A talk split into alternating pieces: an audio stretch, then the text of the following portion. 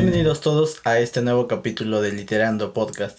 Como ya saben, mi nombre es Luis y estoy junto a Marilu. ¿Cómo estás? Bien, gracias. ¿Y tú? Bien, también. Qué bueno. Hola a todos. Para quienes ya saben, eh, nosotros somos creadores de contenido de la página de Biblioteca Social. Pueden buscarnos en las redes de Facebook, Twitter e Instagram y seguir nuestro contenido. Sí. Bueno, como ya saben, este, hoy vamos a hablar de un libro en específico, vamos a hacer su crítica, un análisis y vamos a dar nuestras opiniones. Después recomendaremos un libro para la próxima semana y eh, leeremos un pequeño cachito. un fragmento. Un fragmentito. El libro del cual hablaremos hoy es Matalache del escritor peruano Enrique López Albújar. Ese escritor nació el 23 de noviembre de 1872. Es un escritor reconocido en Perú, bueno, básicamente, pero también es, reconocido en, en la literatura internacional por ser uno de los iniciadores del indigenismo. Y bueno, si bien es cierto, ya habían precursores como Juan Poma de Ayala, es Enrique López Albújar el que inicia esta corriente en la década, bueno, en el siglo de, en el siglo XX. Entonces, bueno, el libro del cual hablaremos es Matalache. Así es, vamos a hablar de Matalache y esta historia nos narra un poco sobre lo que fue el esclavismo en la época todavía post-independencia de lo que es Perú. Y nos narra cómo son tratados los negros o la gente de color, por así decirlo, no quiero que se sientan mal. Este, y también, eh, digamos, las diferentes clases sociales, el cómo se conllevan unos con otros y nos narra también una historia de amor un poco trágica. Pero este, pues vamos a entrar de lleno a la, a la crítica ya para hacernos no, no hacerles spoiler aquí, sino ya en la crítica y este, ya saben que nos manejamos con spoiler. Entonces, pues bueno, empezaremos. Bueno, como ya saben, los primeros aspectos que vemos son los personajes y empezaremos con personajes secundarios hasta llegar a los principales. El primer personaje secundario que quiero mencionar es Rita. Sí, Rita es muy interesante. Es una esclava a la cual, digamos que de cierta manera, la mandan a otra hacienda, a otro lugar de castigo, a que la preñara un mulato. Y digamos que ella se pone en plan de no me vas a tocar y este mulato la respeta porque es la primera que le pone un alto. Y bueno, ella tenía un novio, por así decirlo, estaba de enamorada con alguien y pues el que la mandaran a, a que la tomara alguien más, pues era como deshonroso también para ella de cierta manera. Claro. Bueno, pensé que iba a ser algo más general, pero vamos a entrar un poco al tema controversial ya. El detalle es que lo que sucede dentro del libro es que eh, como se hacía antes, y no solamente en Perú, sino en varios países, lo que se hacía era escoger a las, a las mejores, este, mejores esclavas y mejores esclavos y hacían que tengan relaciones. Era prácticamente como hacer, no sé, tal vez sonará mal, pero una especie de camada con las características físicas más formidables que puedan tenerlos y así puedan servir más para el esclavismo, obviamente. Y entonces Rita es una de estas esclavas a las cuales mandan. A pesar de que no nos describe que tuviera características este, prominentes como tales, lo, como tú lo mencionas, lo hacen, lo hacen más por castigo. Sí. Porque, eh, bueno, el dueño de esta esclava se estaba fijando en ella. Y es la esposa de este, este señor el que le dice que la, la lleve a la, la hacienda de la latina de latina para que la lleven con Matalache. Entonces, sí es como algo interesante, muy fuerte. Y este personaje nos muestra un carácter poco visto dentro de los esclavos, un carácter fuerte, un, un carácter que no se deja y no se deja mangonear por sus dueños. Exacto. Además de eso, mm, mm, también eh, digamos que es una persona que tiene valores, sobre todo porque respeta a su pareja. Sí. Y no permite que pues Mataleche tenga relaciones con ella. Así es.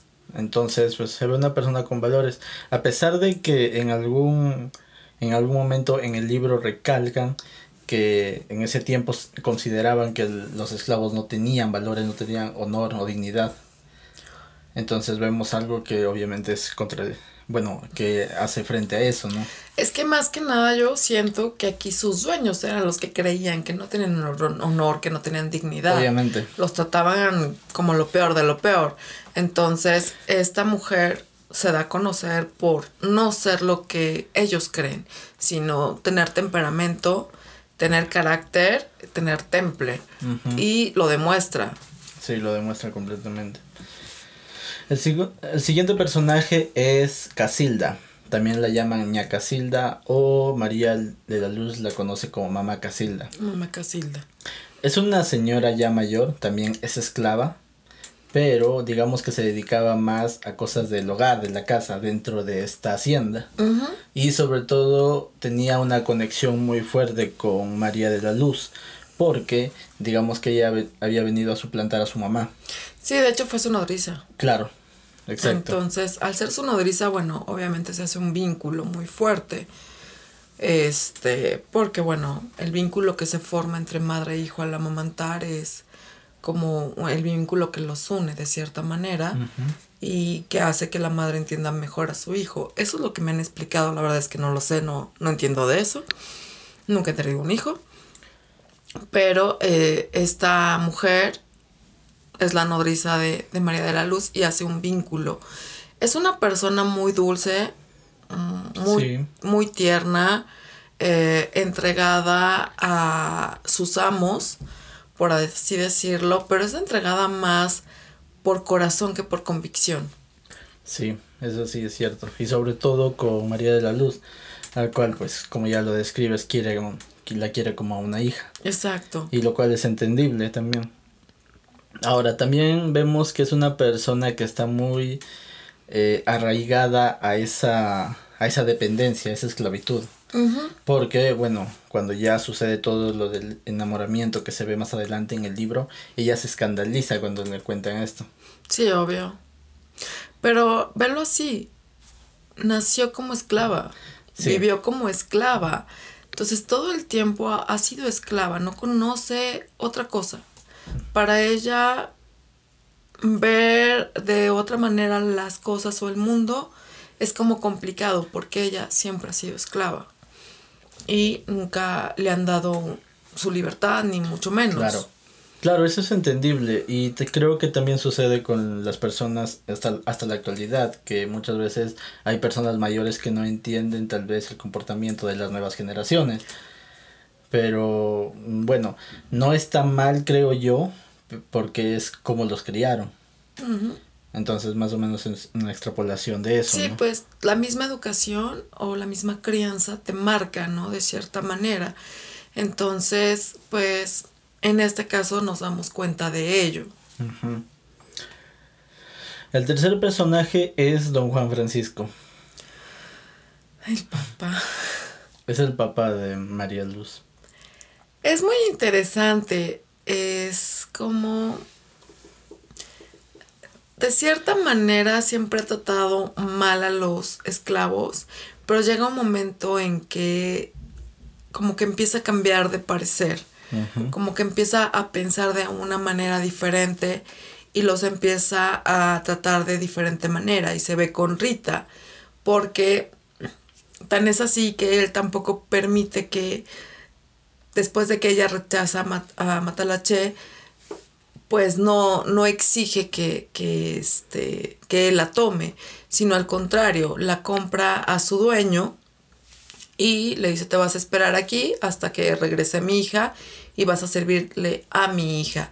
Entonces, digamos que ese es un acto de bondad por parte de él. Sí, eso sí. No obligarla a ser tomada, ¿no? Claro, porque como ya lo dije, era muy común que se haga eso.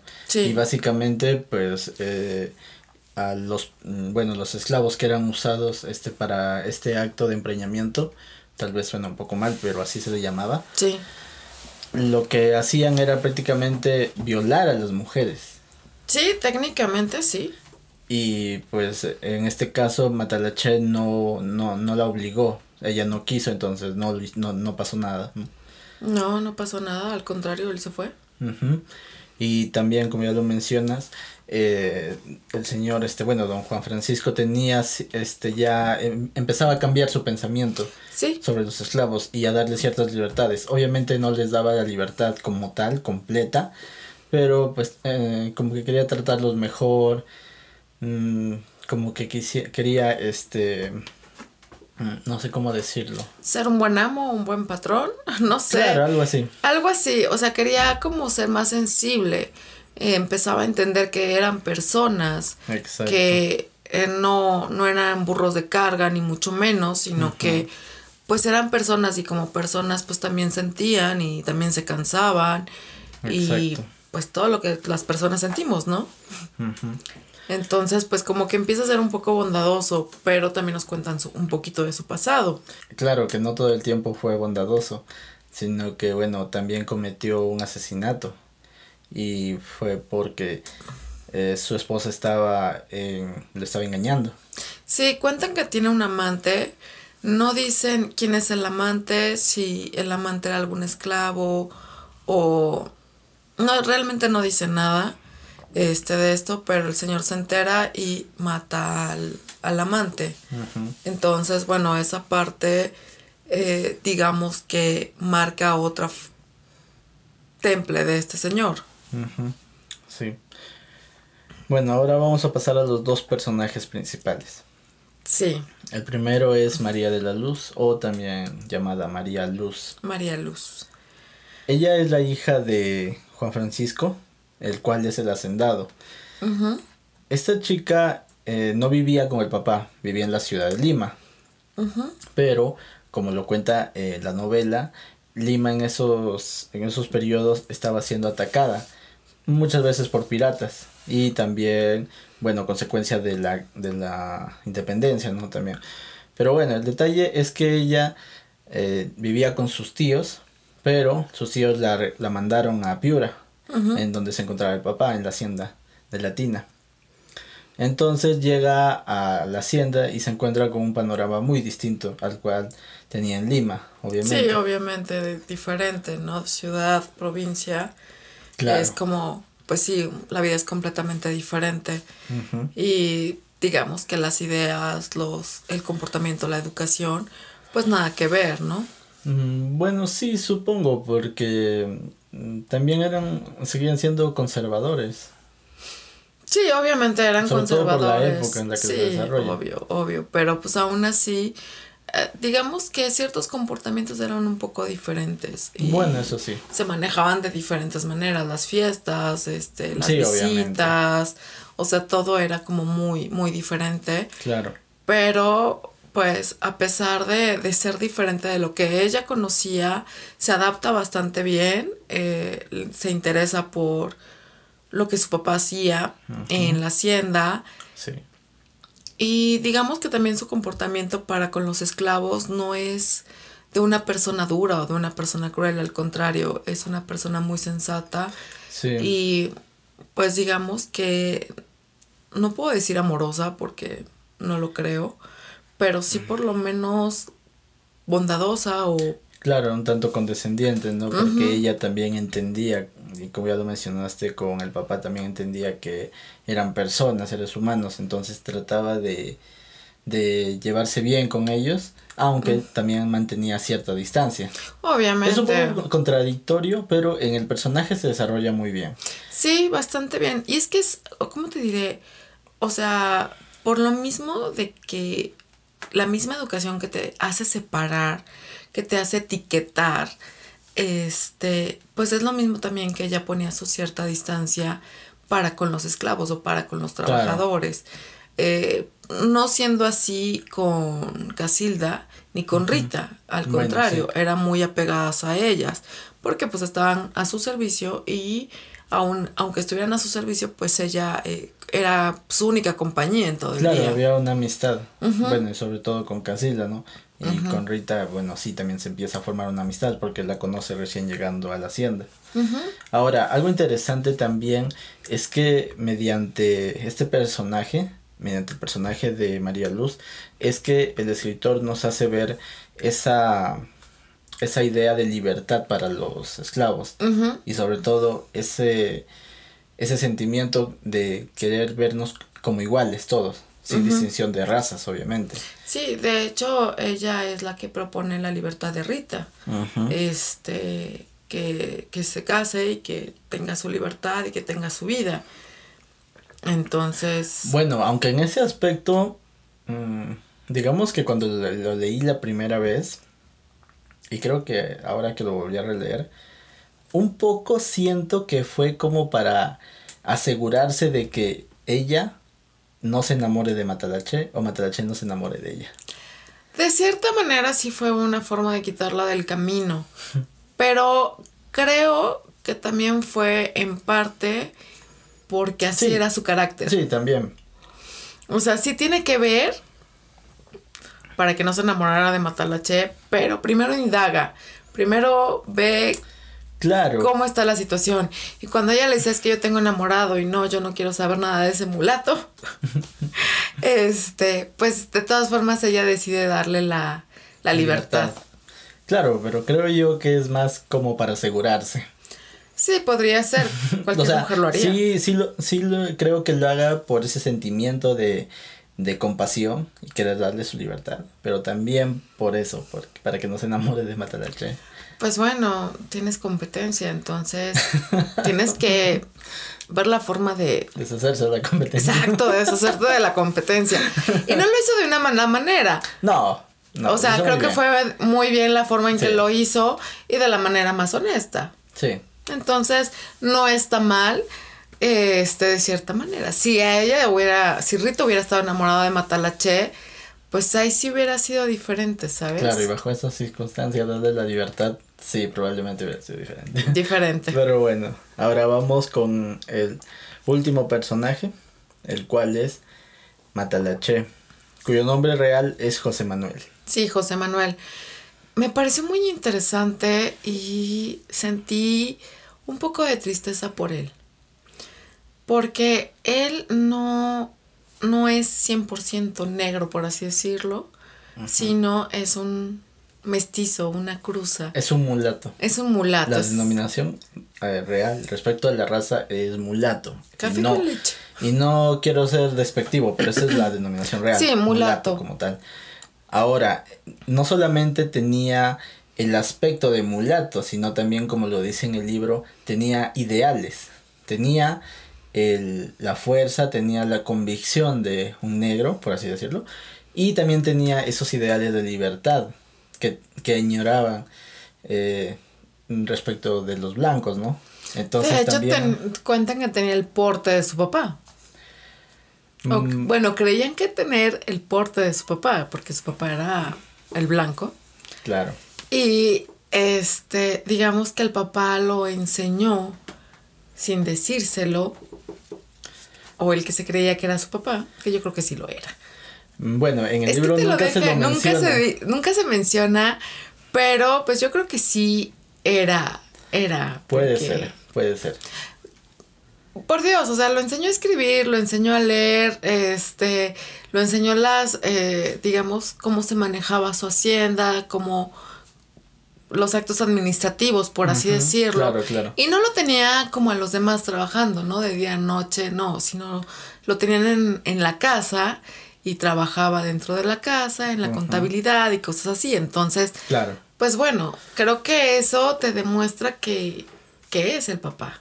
Bueno, a ver, eh, nosotros ya, leímos el libro, pero para que entiendan un, poco, un poco el contexto, vamos a contar esta historia de Matalache.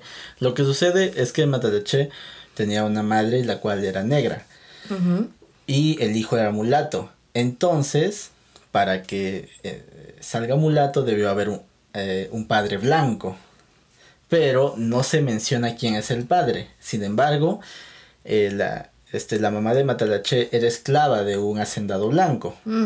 Y se decía que pues este hacendado era el papá de Matalache, aunque en ningún momento lo confirman.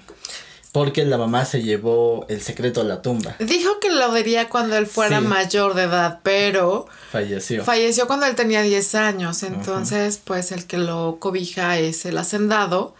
Y lo trata bien y lo educa. O sea, de una manera diferente, pero tampoco hace una herencia, o sea, Claro. pensó muy bien todo a futuro y tenía muy bien organizado todo, pero nunca pensó que la muerte le iba a llegar pues a temprana edad. Sí, a los Y- 50 años más o menos. Más o menos. Y esto es lo que pasa, le llega a temprana edad y no tiene un testamento. Entonces, digamos que la familia es quien compra, quien vende, o sea, Claro, por herencia. Por se- herencia Se pasa a los a familiares. los familiares. y ellos son los que venden la hacienda y a los esclavos, ¿no? Y, todo eso. Ajá, y es como el señor Francisco se hace con la hacienda. Pero aquí Mata- Matalache, después de estar este, en lo que era la administración de la hacienda, pues digamos que a don Francisco le dijeron que era un poco engreído y un poco creído y lo mandó pues a hacer trabajos forzados. Y Claro, hacer lo otras mandó a hacer los mismos trabajos que los demás esclavos. Entonces, bueno, como ya lo dijiste, el, este hacendado que también se llamaba José Manuel. Entonces, es por esa línea que te da a entender más o menos que ese hacendado, José Manuel, es el papá de este José Manuel. Pero en ningún momento lo confirma. No, nunca lo Aunque, confirma. como tú lo dices, pues le enseña a escribir, le enseña a leer y todo, ¿no? Y lleva la administración de la hacienda. Pero creo yo, para poner un poco de duda, creo yo que pudo haber hecho esto porque vio en Matalache eh, dotes. Mm, Pero no necesariamente porque sea su hijo. Podría ser, pero ¿cómo te diré? No sé, es que pudo haberlo tratado como los demás esclavos, Claro, a pesar pudo. de tener dotes. Sí lo pudo haber educado con para por esos dotes, pero también lo hubiera mandado a trabajos forzados y otras cosas por ser esclavo. Claro, pero si tienes a un esclavo, bueno, no somos esclavistas, pero si tienes a un esclavo que es eh, productivo en cierto aspecto, no lo vas a desperdiciar en otro. Aunque bueno, Matadache sí era bueno en todo lo que, lo que se podía hacer, ¿no? Pero si nos vamos a la época como eran, era raro que realmente vieran dotes en un este Claro. esclavo. Claro, claro, eso, eso lo entiendo, pero vamos a que también empezaba ese pensamiento progresista de darle un tanto más de libertad a los esclavos. Bueno, con don Francisco lo vemos un poquito, pero mm, con el señor José Manuel no lo dicen. Y pues yo tengo la idea de que era su papá. Sí, o sea, realmente... Yo creo que pudo haber sido. ¿Y sabes cuál es la cosa? No hablan de que se haya casado, de hecho no se casa. Sí, de hecho dicen que no tiene hijos. mm, no tiene familia cercana. Entonces yo creo que realmente amó a la mamá de, de, de Matalache, pero por la sociedad, pues no la podía hacer su esposa. Claro, la distinción de razas, ¿no? Ajá, Lo iban a obviamente. condenar, obviamente. Sí, no, bueno, lo iban a ahorcar, lo iban a quemar, quién sabe qué tanto le podrían hacer. Entonces, pues realmente por la época, pues yo creo que por eso no lo hizo, pero sí se hizo cargo de su hijo. Y desgraciadamente, pues al no dejar, pues herencia, por así decirlo, al no pensar en eso, pues Matalache de cierta manera queda desamparado. Claro, además, aunque hubiera dejado herencia, pues no se reconocería a un esclavo como dueño de algo. No, pero por lo menos hubiera... ¿Pudo haberle dado su libertad? Sí, pero si un hacendado eh, en esta misma situación fallecía y dejaba algo a un esclavo, no se reconocía al esclavo como heredero. No, no se le reconocía. Pero sí pudo haberle dejado, no sé, tal vez su libertad y una Claro. suma de- pequeña de dinero, ¿no? Claro, también. Tal vez. Pero, pues en este caso, no, No, fue, fue así. precavido. Ahora, también otro aspecto que detallan sobre Matalache es que él, digamos que se ve forzado a hacer esto de, de los empreñamientos. Pero tampoco lo veo este renuente a no hacerlo. O sea, Bueno, pues el cuerpo necesita ciertas cosas. bueno, sí. Y llega un momento en cierta edad que tiene ciertas inquietudes. Claro. Y pues se lo daban gratis. Entonces, no iba a decir que no. ¿Estás de acuerdo? Bueno, además de eso, esto provoca que sea la envidia de los demás esclavos. Obviamente, pero pues él no tiene la culpa de haber sido quien era, ¿no? Claro, porque lo describen este como un este esclavo muy dotado respecto a musculatura, que era además, bueno, también era más inteligente que, que los eh, demás. Los demás también, entonces todo eso. Entonces sí, en esta época, pues como ya lo mencioné, hacían esto de escoger a los mejores esclavos y digamos que ponerlos en el apreñadero y que saquen, entre comillas, pues una, una mejor raza, ¿no? Por así decirlo. Pues es lo mismo que hacen con las vacas, los burros, los caballos, las gallinas, o sea, tienen como que al cemental y de ahí escogen a las mejores vacas, a las mejores yeguas, a los mejores burras, a no sé, lo que tengan gallinas y las llevan a que estos sementales, sementales las preñen. Y es lo mismo que, vemos aquí, o sea, yo lo había leído con, animales, pero, pero nunca había leído algo con, personas. Fue para mí como algo muy shock. Eh, me quedé en shock. Fue muy estresante. Y de hecho le dije a Luis, o sea, no llevo 20 páginas y ya estoy enojada. Sí, entiendo ese sentimiento. Me molestó mucho, pero bueno, si vemos la época, pues es como de cierta manera comprensible, aunque no estemos de acuerdo, ¿no? No, obviamente si vemos eso en la actualidad sería una aberración. Ah, no, bueno, o sea, lo denuncio de mil maneras, ¿no sabes? Claro. Eh, ahora, otro detalle también, mm, ahorita que mencionas esto y que, bueno, recuerdo, es que también fue en este, con este libro cuando vi eso por primera vez. Después ya busqué más información, pero sí, también fue muy chocante para mí ver todo esto de, de los apreñaderos, todo eso. Eh, en el año no recuerdo el año exactamente, pero fui al Museo de Arte de Lima que hubo una exposición de fotos que tomaron a casonas antiguas de esa época colonial y este vi las imágenes de los apreñaderos y básicamente eran cuartos este con una cama cualquiera, como tú quieras hacerlo, que básicamente solamente, solamente servían para ese acto, nada más.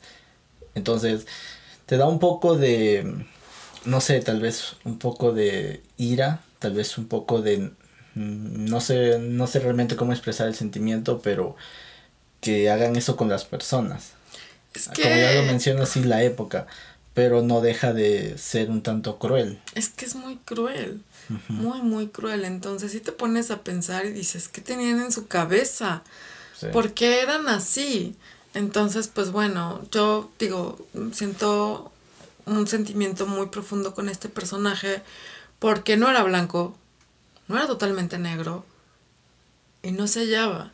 Mm, no se hallaba. Y los blancos obviamente no lo aceptaban y los negros tampoco. Ese, ese era un detalle también. Entonces, imagínense no ser aceptado. Es como... No sé. Sí, es un tanto Algo muy cruel, muy triste. Sí. Trataremos de profundizar eso en los temas. Pero bueno, con esto terminamos los personajes y entrando a los recursos literarios. Este, esta novela está narrada en tercera persona, aunque hay algunos eh, momentos, aspectos. es primera? Es que está narrada en primera persona, sobre todo cuando el padre de María Luz narra la historia de, pues, de cómo mató a su esposa y también de cómo tuvo que dejar a la niña, ¿no? Y cómo se hizo paso también con la hacienda de Latina, la cual encontró en ruinas, prácticamente. prácticamente la encontró en ruinas porque pues obviamente los familiares agarraron lo que les servía y lo que no, pues lo vendieron. Sí. Y también en primera persona, eh, cuando se narra la historia de Matalache, también la narra en primera persona. Y bueno, estos recursos también son acompañados de los flashbacks que justamente es lo que vemos también en este aspecto, cuando se cuenta la historia de Matalache, sobre todo, que es la que creo que es la parte que más me gusta, la historia que narra Matalache. Sí. sí es muy desgarradora y es un poco triste. Sí, pero, te hace entender más al, personaje. Al personaje. Meterte de lleno en, en su piel, por así decirlo. Entonces, sí, a mí también me gustó mucho cómo es narrada esta parte y me gusta mucho. Y el uso de los flashbacks está muy, muy bien realizado y digamos que entra o los ponen en, el momento justo, el momento adecuado. Entonces me gustó mucho la forma de los flashbacks, cómo fueron hechos. Sí. Ahora, antes de, antes de entrar a los temas, vamos a hablar un poco del contexto histórico. Voy a tratar de no explayarme, pero creo que es necesario. Aunque el libro no nos dice en qué fecha se narra exactamente, pero hace una referencia acerca del año 1816. Nos encontramos en el siglo XX. Aquí, perdón, nos encontramos en el siglo XIX, donde aquí el Perú se encontraba en una época de lucha por su independencia. La independencia de Perú se proclamó en 1821, aunque finalmente se dio entre los años 1824 y 26. Pero fue como aquí en México se le conoce también el grito de libertad, ¿no? Sí, el grito de independencia, eh, se supone que es el 16 de septiembre de 1810, que es cuando eh, Miguel Hidalgo da el grito de Dolores, este, según esto es a las 12 de la noche, algo así, pero es en la madrugada que se proclama lo que es eh, la guerra de independencia, empieza la guerra, empiezan a, pelear por, por este motivo, pero es hasta el 17 de septiembre de 1821 cuando se logra la, independencia de México. Y lo que nosotros celebramos por Porfirio Díaz, porque era su cumpleaños, es el 16 de septiembre, este, como el Día de la Independencia. Bueno, en Perú se proclama el 28 de julio de 1821. Digamos que fue la proclamación de José de San Martín de un llamamiento a armas, aunque se proclama al Perú como libre, pues aún se mantenía bajo la corona española.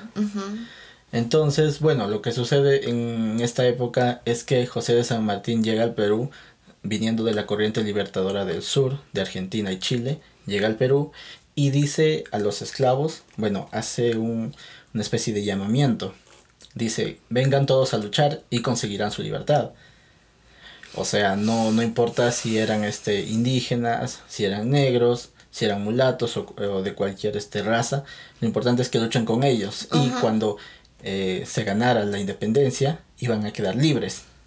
Sin embargo, lo que sucede es que, bueno, después de que de que se proclama la libertad y de que eh, Perú se vuelve independiente, ya se vuelve una república, eh, se, estipula que los nacidos a partir del 28 de julio de 1821 en adelante ya iban a ser libres, no importa si eran negros o si sus padres fueron esclavos o cualquier otra cosa, ya iban a nacer libres. Entonces esa parte fue buena. Sin embargo, eh, como ya mencioné, la novela se desarrolla en 1816. Entonces los esclavos que venían desde ese año o antes o un poco después, pues no iban a conseguir su libertad si es que no se unían a la lucha. Entonces el tema es un poco complejo porque esto tiene que ver con dos eh, presidentes que fueron eh, elegidos entre los años 1852 y 54. Por un lado tenemos a Ramón Castilla y a Echenique eh, Echenique es el, fue, fue el que consiguió la presidencia legítimamente en 1852 y él tenía una idea de cómo eh, liberar a los esclavos que, que, bueno que en ese tiempo aún eran esclavos no valga la redundancia. Su idea era que se unan al ejército del Perú y así conseguían su libertad. Pero eh, llega Ramón Castilla eh, mediante un golpe lo derroca y Castilla tenía otra idea, pagar a los hacendados por la libertad de los esclavos. Y al final fue eso lo que se hizo. Ah, vaya. Es un poco controversial porque muchos dicen que Castilla tenía ciertos este, intereses ahí. Seguramente. Y otros dicen que el interés de eh, Echenique también era fortalecer el ejército, pero era a cambio de entonces, sacrificar la vida por la libertad. Entonces, es un poco complejo el tema. Y no quiero hacer ninguna afirmación, simplemente estoy dando los hechos. No quiero que venga un, tal vez un descendiente de Castilla a querer querellarme, pero realmente estoy poniendo los hechos, no estoy haciendo una afirmación. Pero mm, yo creo que en cierta forma, en temas como estos, eh, ambos lados tienen cierto interés. Mira, yo creo que como en todo siempre hay un interés. Y de hecho, por ejemplo, aquí el interés de que empezara una independencia es que los criollos no tenían los mismos derechos de los españoles que vivían aquí, siendo que los criollos eran hijos de españoles. Entonces realmente los que se rebelan son los criollos y llaman a todos a, a pelear, llámese indígenas, llámense esclavos, llámense lo que tú quieras, los llaman a todos a pelear. Pero ¿quién empieza? Los criollos. ¿Por qué? Porque les convenía librarse de la, de la, corona española para que entonces ellos pudieran hacer otras cosas que no podían hacer. Claro. Entonces, pues bueno, de ahí viene. Siempre hay intereses en estos tipos de temas. Hay intereses. Entonces no podemos decir uno tenía razón, el otro no, no lo sabemos. Realmente no estuvimos ahí como para dar una confirmación. Son, ¿cómo te diré? Son, relatamos los hechos, mas no confirmamos absolutamente nada. Claro, eso lo dejamos a su libre albedrío. Ustedes pueden buscar más información y sacar sus propias conclusiones. Exacto. Entonces, bueno, esto es un poco el contexto histórico en el cual se desarrolla el libro, ¿no? Voy a soltar un dato interesante para que lo busquen y se queden picados. se queden con la curiosidad. Napoleón Bonaparte, el mismo de Francia, pudo haber sido emperador de Perú. Oh, wow. No, aquí nos mandaron a Maximiliano. y termina fusilado. Podríamos leer ese libro también y hablarlo aquí. Podría. Napoleón Bonaparte, pero bueno. Ahora vamos a entrar a los temas. Ya, esta es la parte final de, de este análisis. Primero hablemos de el amor en este contexto histórico. Híjole. Les juro que cuando yo empecé a leer esa parte, yo dije, esto va a acabar mal. Sí, lo repetías a cada momento. Sí, lo repetía. ¿Por qué? Porque imagínense en aquellos entonces que una niña de una familia respetable y blanca, blanca, eso iba, se enamorara del mulato, del que nadie quiere, ni los blancos ni los negros. O sea, todavía un negro, pues bueno, los quieren los demás, pero el mulato. Claro, un negro lo quieren los negros, lo aceptan los negros, ¿no? pero mulato, esclavo, y con todo en su contra. Claro, y también con la fama que tenía. Exacto. Con esa fama del empreñadero. De hecho, por eso su, su apodo, Matalache. Sí, porque viene de ese estribillo que cantaba el otro esclavo. Decía, cógela, cógela, José Manuel, mátala, mátala, mátala, che. De ahí viene el título del libro. Un estribillo muy interesante. Porque esa expresión de mátala se refería al acto del sexo. De por sí, o sea, el cógela, cógela es tómala. O sea, aunque aquí en México ya sé que están pensando mal, no lo hagan. Este. Es tomar por la fuerza. Tomar por la fuerza, tomar algo. O sea, esto lo estoy cogiendo. Entonces, pues cógela es tomarla. Y luego mátala, mátala, mátala, che, es pues a lo que vas, ¿no? O sea, el acto de, tener relaciones sexuales. Y pues siempre ha habido el machismo que impulsa o... Ay, ¿cómo lo Secunda tal vez estos actos. Sí, pero también los engrandece. Los vanagloria. Exacto. Entonces era lo que hacía realmente con esta canción. Vanagloriar a, al hombre que, que, que, era el cemental. Claro, y no solamente eso, porque la, las dos siguientes líneas de este estribillo decían, este, no te la comas sola, pití, déjame un poco. No, perdón. Déjame una alita. Déjame una alita para mí. O sea, era era el hecho de engrandecer al, al, a Matalache y también como decir, este, nosotros también queremos. Danos un pedacito. y es como, ay, demasiado grotesco. Desde que leyó Luis esa parte aquí fue así de, perdón, pero bueno, no quise comentar ya nada porque pues para eso está este capítulo. Entonces, sí, si es eso, ¿no? Imagínense, o sea, la fama que tiene el hombre, ser mulato, no es querido y él también se enamora, pero él sabe su lugar. Y él no dice nada. O sea, anda todo atolondrado, todo distraído y todos se dan cuenta, pero él no abre la boca. O sea, él no dice estoy enamorada de o me gusta o me llama la atención. No, no lo dice. Él se queda callado, sabe su lugar y no dice nada. Pero ¿qué pasa con María Luz?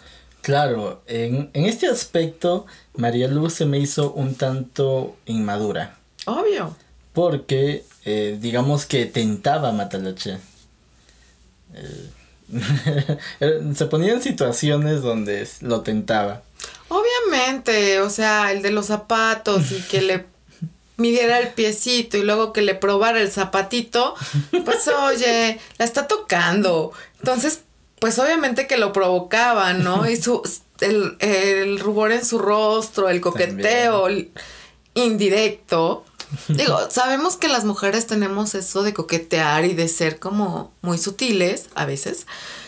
Pero bueno, en esta mujer se pasó. O sea, sabía que era un esclavo y aún así lo tentaba, ¿no? Y todavía se hace pasar por Rita y lo cita en el cuarto de Rita. ¿Ustedes para qué creen? Sí. Entonces él eh, de un momento piensa que es Rita y le dice, ¿sabes qué? O sea, no quiero problemas. Este, están diciendo que, que si tú sigues yendo a mi taller, este, van a, le van a decir a tu novio y que no sé qué, y no quiero problemas, ya me voy. Y le dices que no soy Rita. No. No era Rita, era María Luz. Y le empieza a decir que, que ella siente por él y que está enamorada. Y pues pasa lo que no debía de pasar. No debía de pasar, de verdad, no debía de pasar. Pero pasó. Sí, porque escriben esas, esas cosas. O sea, dije, esto va a acabar mal. O sea, de verdad va a acabar mal. Cuando la primera vez que yo lo leí, sí tenía esperanza de que acabe bien. Aunque, creo yo, si hubiera acabado bien, se me hubiera hecho un poco cliché. Exacto, hubiera sido como novela rosa. Entonces, no, no iba a acabar bien. O sea, sabemos que en esos tiempos no Pero sí esperaba que acabe bien. No, yo no. Hay que ser realistas. Aunque me decías, espérate, pueden pasar muchas cosas. Imagínate que hubiera pasado un escenario en la que ella hubiera comprado la libertad del esclavo. No tenía con qué comprarlo. Hubiera ahorrado. ¿Cómo? De todas formas era el dinero del papá. Bueno, sí. Pero hubiera encontrado de alguna manera. No lo sé, o sea, yo decía que iba a acabar mal y eso acabó mal. Acabó muy mal. Sí, mucho No vamos a mal. decir el final, pero acabó mal. Sí, y bueno, para mí es algo, un acto imprudente, más que un acto de amor, o sea, sí se amaban, ¿ok? O sea, sí hay acto de amor. Sí, sí, sí, hay, sí, se enamoran Como y- lo dices, también hay imprudencia. Sí, obviamente la imprudencia y esto es lo que nos lleva a desastres y creo que lo ha escrito Shakespeare. Eh, lo vemos aquí con Matalache y lo vimos en, en muchos, muchos libros cómo la imprudencia lleva a desastre. Claro. Y es que no estemos, no es que nosotros estemos en contra del amor, ya sea entre personas de diferente raza, edad o algo, sino que lo que sucede es que nos vamos al contexto histórico. E- Era, era una etapa donde se esclavizaba aún al negro, al mulato. Y entonces que aparezca la hija del hacendado, prácticamente la hija del dueño del esclavo y que se relacione con el esclavo, pues sí es un acto de imprudencia. No estamos en contra del amor, como lo dije, pero en ese tiempo sí, eh, eh, era una imprudencia como tal. Sí, de hecho aquí tenemos un libro que se llama Corazón Salvaje de Caridad Bravo Adams, que más o menos narra un poco similar, aunque la historia termina bien. Sí, es cliché. Muy cliché. Pero este termina bien para unos, mal para otros. Pero sí también muestra esa parte, ¿no? Aunque no se enamora del esclavo. Aquí no. Bueno, tal vez los leamos. Sí, sería bueno, pero es cliché. Bueno, el siguiente tema del cual vamos a hablar es la crueldad. Muy cruel. Sí, demasiado cruel. Yo se lo he dicho a Luis, lo hemos platicado. ¿Qué dicen? El hombre es a imagen y semejanza de Dios. Y nos pintan a Dios como un Dios de amor. Pero vemos las crueldades, las injusticias y vemos muchas cosas dentro de este mundo y decimos, ¿qué clase de Dios tenemos? sí, pero dejando un poco de lado ese aspecto teológico, Teológico. mm, vamos a entrar a qué es la esclavitud del humano por el ser humano, la Sí, crueldad. La O crueldad. sea, ¿qué, ¿qué tanto puede ser uno cruel con alguien que piensa igual que uno, que siente igual que uno, que puede amar igual que uno. Exacto, o sea, es como si... Voy a poner un ejemplo entre tú y yo, por así decirlo. No sé. Luis es mi dueño. Y me maltrata. Y me exige y no me paga y cosas así, por así decirlo. No es, no es real. es ficción. Y yo estoy en contra de esa injusticia. Y estoy en contra de esa crueldad. Y entonces se las cuento. Que van a creer ustedes. O sea, somos iguales. Exacto. Somos amigos, nos llevamos súper bien.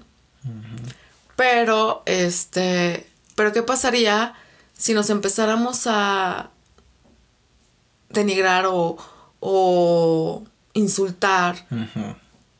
Somos iguales, ¿por qué lo vamos a hacer? Exacto. O sea, es a lo que me refiero, porque somos humanos, ¿por qué hacer esos actos? Y algo que tiene que ver con la crueldad, y también te lo comenté, hace unos días fuimos al museo de, de la tortura. Yo entré muy valiente. Yo también. Salimos los dos callados, callados, o sea, de verdad veíamos y las imágenes, los aparatos. Yo salí con cara de traumada, y creo que todavía la traigo. y luego leemos Matalache. Entonces, no, no ayudó, porque entonces acrecentó más nuestra imaginación con respecto a la crueldad. Y realmente cuando el hombre es cruel, es malo, no, no conoce límites. Sí, en eso tienes toda la razón. Y es desgarrador, de verdad es desgarrador ver eso. ¿Por qué somos tan crueles? No lo sé, creo que eso viene desde, desde la misma creación de la, de la humanidad. Algo hay de eso. Algo hay de eso. Pero de verdad, de verdad es, es algo bastante duro, bastante feo, porque somos crueles entre nosotros mismos. Claro. Somos de la misma especie. Somos iguales. ¿Por qué somos así, de verdad? Y fue algo que a mí me dejó muy en shock, que me da mucho sentimiento, que me da mucho coraje. No sé, a lo mejor dirán que soy tanto infantil o tanto tonta. No me importa que piensen eso de mí. Estoy diciendo lo que siento, lo que pienso y lo que creo. Y creo que somos demasiado crueles. Y hasta la fecha vemos esa crueldad. Sí. De hecho, al final en el museo hablan del bullying. Claro. Y que debemos de poner un alto a ese bullying. ¿Por qué? Porque es crueldad. Es un abuso de nuestros semejantes. Y no se vale, no se vale, o sea, no sé. Yo salí muy traumada con respecto a la crueldad que se maneja en el libro también. Sentí mucho dolo. Sí, porque como ya habíamos mencionado, no solamente es la crueldad del empreñadero como tal, sino también de los amos hacia los esclavos. Es que los y entre mismos esclavos también. es, es por eso que mencionamos esto. ¿Cómo no sé, suena muy contradictorio ser cruel con alguien que está, que está pasando por lo mismo que tú, que está sufriendo lo mismo que tú, que es básicamente alguien igual a ti, en, una misma posición. Exacto. ¿Cómo se puede ser cruel a ese nivel? Entonces, no solamente es pues el, el abuso del dueño hacia el esclavo, sino también entre mismos esclavos. Sí. Que algunos se creen superiores y abusan de otros. Eso es algo que describe en el libro. Entonces, bueno, en, en, el libro está presente la crueldad, tengan en cuenta eso cuando lo lean y sobre todo, pues, que no sea un desmotivante para leerlo, pero que lo lean con cautela. Sí, la verdad es que está muy interesante y es bueno saber, es bueno saber y conocer nuestra historia para cambiar nuestro presente y nuestro futuro. Creo que se los he dicho varias veces. Sí. Este, quien no conoce su historia tiende a repetirla. Entonces, pues más vale conocerla y no volver a caer en esos mismos errores y forjar un mejor futuro.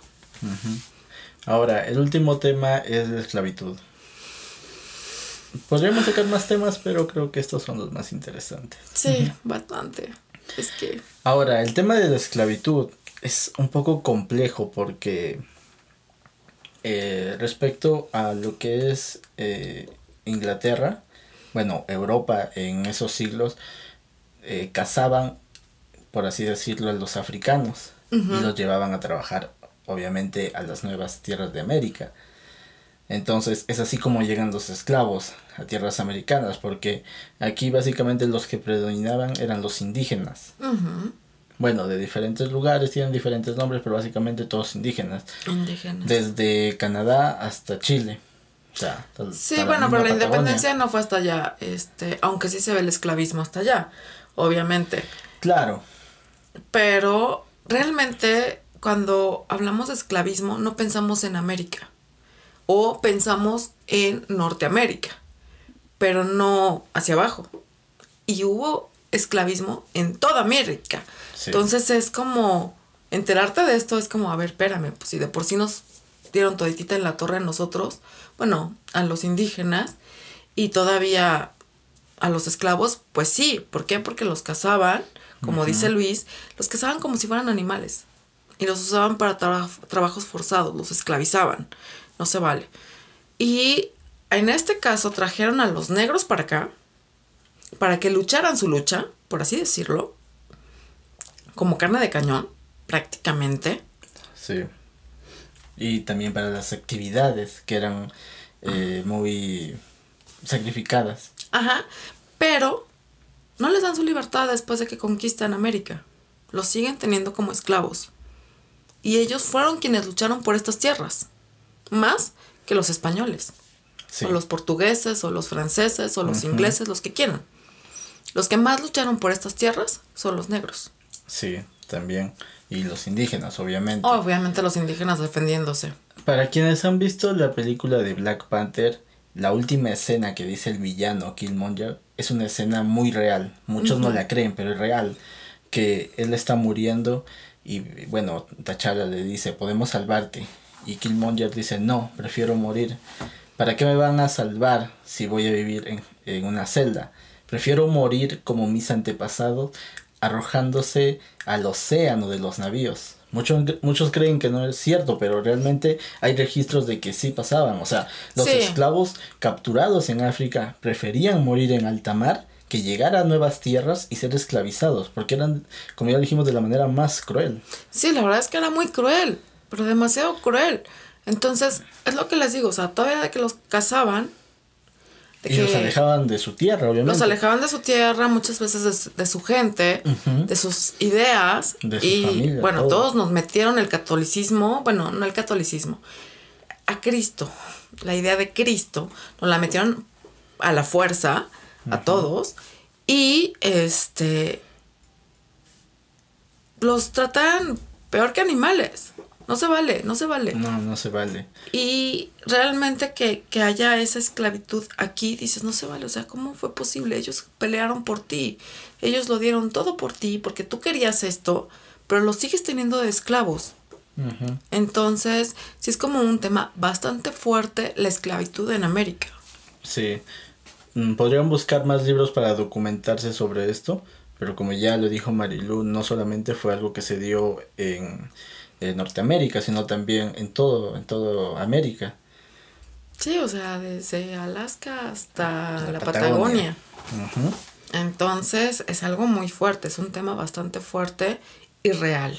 Sí, pero le recomendamos este libro porque el escritor Enrique López Albújar da esa revalorización que se necesitan en ciertas razas.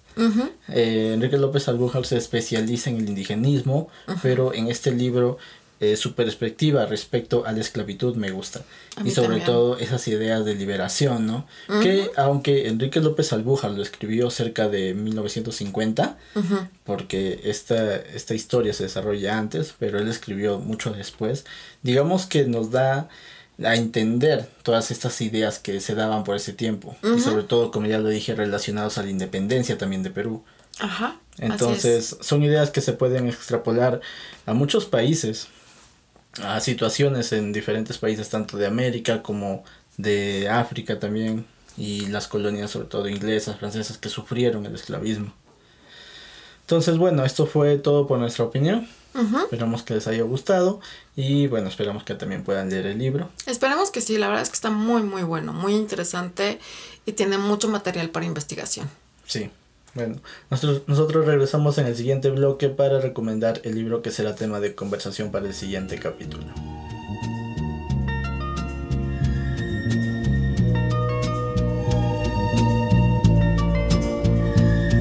Bueno, ya estamos de regreso aquí en Literando Podcast y la novela que leeremos la siguiente semana es El campeón desparejo del escritor Adolfo Bioy Cázares. Marilu va a leer un pequeño extracto para que se interesen por la lectura.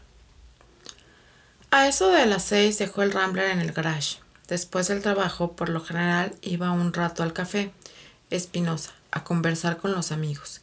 Pero esa tarde fue directamente a su casa, porque tenía apuro, por reflexionar sobre lo que había pasado. En el trayecto comentó consigo mismo, una aventura bastante rara, sin más consecuencias que esta incomodidad en los ojos. A lo mejor me acostumbro, como dijo el ayudante. Empujó la puerta y entró. Más allá del zaguán se abría el patio, en cuyo fondo vio a un grupo de señoras que lavaban y planchaban. Fue a saludar. Mm, muy buen extracto. Es una novela corta, así que esperamos que puedan leerlo. Nosotros también vamos a leerlo esta semana. Yo no lo he leído, me lo recomendaron, lo tenía ahí guardado. bueno, sirve para el podcast. ¿Entre tus listas? Sí, entre mis más de 20 listas que tengo muchas recomendaciones. No eres el único, yo también tengo un buen por leer. Sí, pero bueno. Como ya saben, y lo dijimos antes, eh, pueden seguirnos en Biblioteca Social, en Facebook, Twitter e Instagram. Y también eh, estamos, tú tienes un perfil en, en, Instagram. En Instagram, yo también tengo uno, pueden seguirnos si quieren, ya que mencionamos lo del, del Museo de la, de la Tortura. De la Tortura, pero eso nada más lo subí en la historia. Sí. Entonces nada más dura 24 horas. A ver si pueden leerlo. Tal vez esta semana quiero yo ver si puedo sacar alguna de las imágenes que pude haber tomado. Sí, este, realmente pudimos tomar pocas imágenes, no, no, no dejan sacar cámara fotográfica, este, entonces nada más hay una sala donde sí se puede y son como cuatro o cinco cosas que se pueden tomar y está muy interesante. Este, a mí me pueden encontrar como Marilu BS, guion bajo BS. A mí me pueden encontrar como Luis Brarbe. y ahí pueden ver más o menos un poquito más de nosotros, este y de lo que de repente hacemos. Sí. Pero no olviden suscribirse a nuestro canal, por favor, también de YouTube. Y también estamos presentes en, Spotify. Nos encuentran como Biblioteca Social y como las redes sociales que ya habían, habíamos mencionado. Muchas gracias. Sí. Eso fue todo por este capítulo y nos vemos la siguiente semana en Literando Podcast. Adiós.